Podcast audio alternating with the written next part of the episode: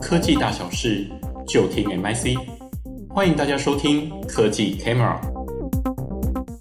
各位听众，大家好，欢迎收听二零二一 MIC Foreign Four 热门议题精选。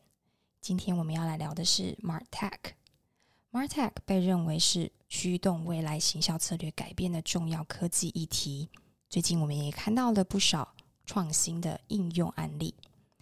接下来，我们一起来听王婉云产业分析师来跟大家分享 Cooler Screens、Hero、Beaconstack、Happy Returns，还有 Microsoft 这些标杆业者在 MarTech 技术上的创新做法。那如果各位听众对于这个议题的内容想更多的了解，也欢迎填写我们的网页问卷来下载档案资料哦。比较偏向是在疫情期间，他可能已经有获得一些很不错的成绩或并购的厂商。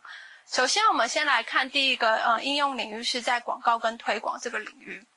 我们可以知道说，实体商店的消费行为，它很难像网购的时候可以去做一些数位广告或数位足迹的追踪跟分析，所以大家都会开玩笑说，哎，我现在呃在实体的一个场域里面放广告，其实是没有办法去知道我的成效是如何的。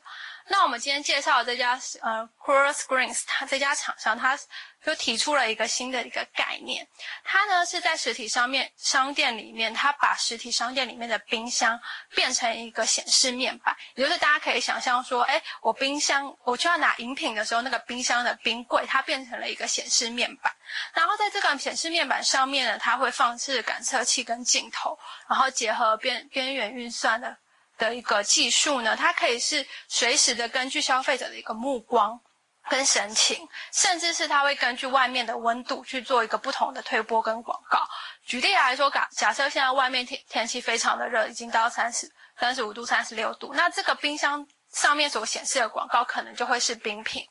那另外则是，他也会根据消费者的神情，举例来说，他现在就会看的，就是他这个感测器，他就会看到说，哎，这个是女性或者是男性，那他就会推推播不同的一些饮品的介绍跟广告。那再来则是，他也可以去根据消费者他拿取的商品来去再去做一些配对的推销。举例来说，我现在拿了一个披萨。然后他就会去告诉我说：“哎，那你是不是该配了一个可乐？”所以在这个面板上面，它显示的可能就是一个啤酒、可乐的等等的促销商品。所以可以看到说，这个这家新创它运用了一些呃感测器的技术，还有一些数据分析、边缘运算的技术，去根据目光来及时去投放广告。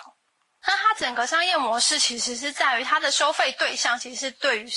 对对者是呃品牌，尤其是一些。呃，快呃，所谓的那种可乐啊，或者是饮品的这些品牌，但是他会去跟实体通路合作，他在实体通路跟他们去做合作，说希望帮他们的冰箱去做一个改造，然后在这个呃改造的过程中呢，他就会跟呃这个实体通路去分润，所谓我跟品牌收的这个广告投放的费用，然后借此希望可以去。呃，达成一些伙伴关系，那同时也可以去帮助品牌去了解说，哎，我在实体的环境里面，我的投放效果到到底是如何？那根据他的一个顾客成效来说，我们可以看到他的统计是百分之八十六 percent 的消费者，他是认为说，透过这样子的一个呃智慧冰箱所投放的产品，它更具有吸引力。那消费者对于他们的喜欢程度也有达到七十二点四四 percent。整体而言，它也帮助了整个品牌的销售金额成长二到十倍以上。那接着第二个，我们想要介绍的一个应用领域是在内容跟推体验这一块。那因为其实疫情期间，让大家的一个消费体验都必须转上网络上面去，或者转上线上。但网购行为它没有办法提供给人有一个专属的咨询服务，所以你没办法知道说，哎，这个产品它到底长怎么样？它可能就是一个平面的图。然后我也不知道我可以怎么去做一个搭配，所以我可能就会降低我的购买意愿。那这一家我们今天介绍这家呃新创叫 Hero，它的一个特色是在于它提供了一个对话式的工具，它帮助。呃，店员就是它这个工具，它是赋能品牌的店员，它可以运用这个工具来去接触它在网购上面的消费者。所以，呃，大家可以想象的是说，假设我现在有一个品牌官网，然后这个品牌官网上面它就会有一个像是 message 的一个功能，它就会被配对每一个不同的一个呃销售专员。那他就会根据这个销呃这个店员的销售成绩，他去配匹配说，哎，线上的这个顾客他可能配谁，然后他可以去跟谁去去做一些服务，然后同时他有一个很大的特色是，他可以去帮品牌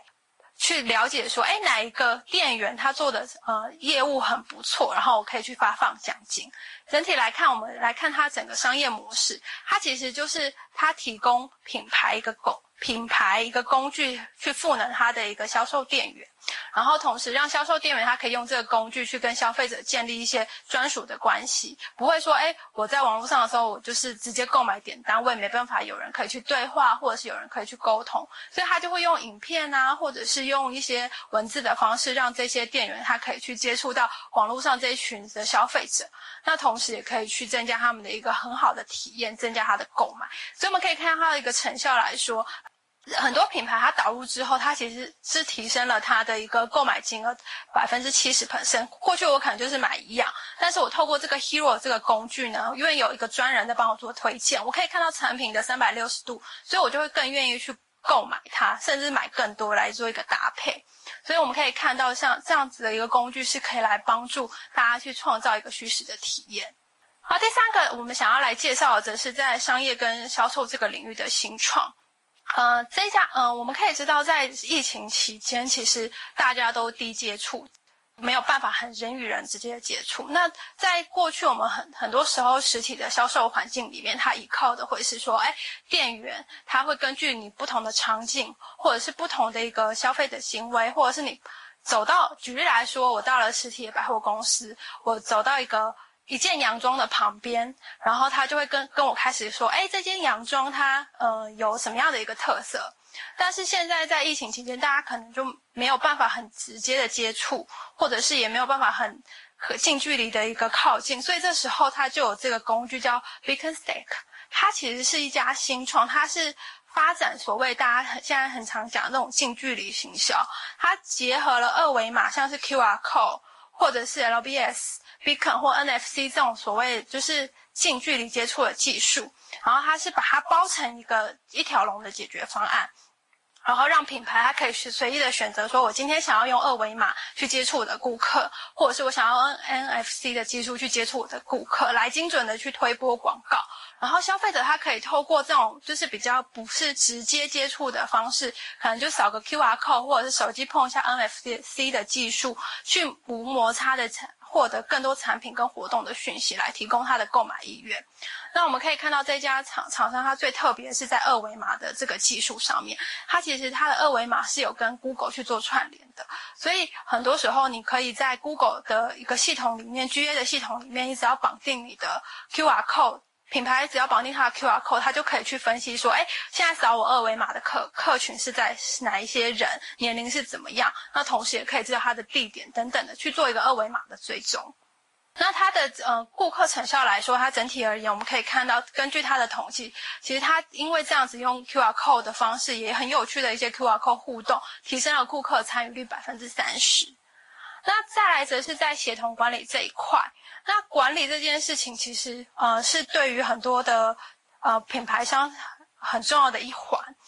呃，过去我们可以知道说，大家在网购的时候会很常遇到一个痛点，就是以我作为消费者来说，品牌它有的时候不会想要让我用换货的方式，它通常都会觉得，因为它的系统不同，所以它就会希望说，哎，我必须要一刷一退，我就是必须要退了这个产品之后，我要再买新的，我没办法直接用我现在的产品去做一个换货，所以很常消费者因为尺寸的问题，哎，我想要退货，我想要换货不行，只能退货，那。甚至就说好，那我就只能比订单退掉，我也不想要再去重新购买了。那另外则是。呃，对于在退货这个环节上面呢，呃，物流商他其实也是扮演一个很重要的角色，因为有的时候我买完东西，我要去退货的时候，我还要跟物流商去约时间，还要包装产品等等，其实这些都是很繁琐跟复杂的，没有人去帮整个品牌去做一个管理。那我们今天介绍的这家新创叫 Happy Returns，它就是帮专门在帮品牌去做退换货管理来取悦客户的，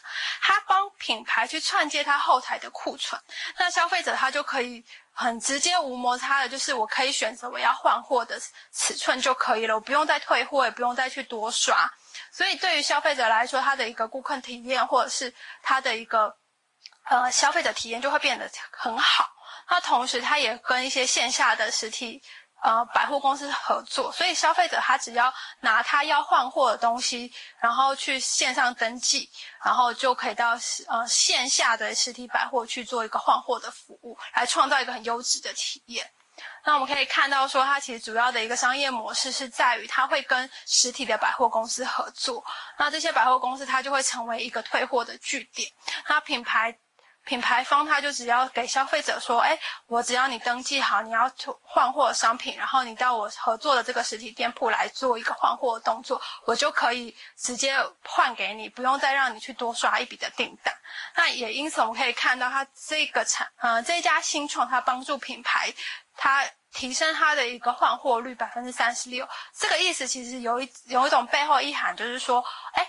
消费者他已经不会去用退货，他会用换货的方式，我保留住了这笔订单。那同时，它也提升了整个消费者的一个 NPS 分数，其实是非常高，是九十四分的。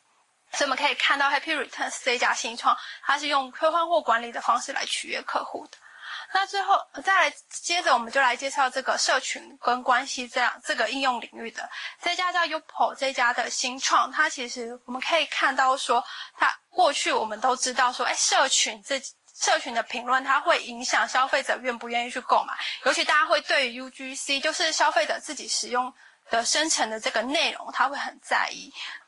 这一家新创，它就是帮助品牌去收集很多消费者在社群啊，或者在网络上面针对这个产品它的一个呃评价，它会把它做一个收集，然后把它集成到小呃品牌的官网上面去。那最特别的是，它其实是运用 AI 的方式，它可以去帮品牌去算说，哎，我哪个产品是需要有人来去帮我做一个品牌行销推广，或者是需要有一些呃消费者来去帮我做图评论的。那他就会帮品牌去做一个判断，那同时他也会去呃用发送优惠券的方式，因为有时候消费者他会不是很想要评论，那他就用呃发放优惠券的方式来鼓励消费者去做评论。那同时他也可以用 AI 的方式去判断说，哎，现在这个消费者他的评论的情绪是怎么样，来让品牌可以去持续的精进他的产品跟服务。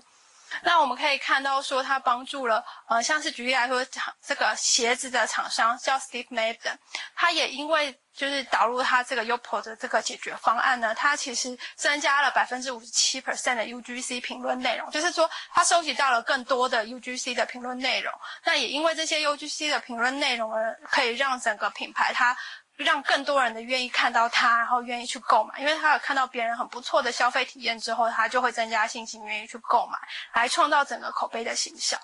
最后，则是在数据管理上面，其实数据管理这件事情，其实很多时候就是。呃，软体大厂很积极在布局的一个环节。那对于品牌商而言，他可能会用刚刚我们前面所讲的各次领域的一些小型的工具，他去服务给客户。但是，他其实是会缺乏一个很大型的统统一的平台来帮助他去管理我刚刚前面所累积的这些数据啊，或者一些工具等等的。以星巴克为例，那星巴克它在二零零九年的时候，它推出了一个会员忠诚度计划，它用行动支付去绑定交易的数据，所以它累积了非。非常多不同的呃交易的一个数据，那另外它也有拥有一些可能是呃实体店铺的 POS 机的数据等等，但是它这些数据其实都是非常的分裂的，所以我呃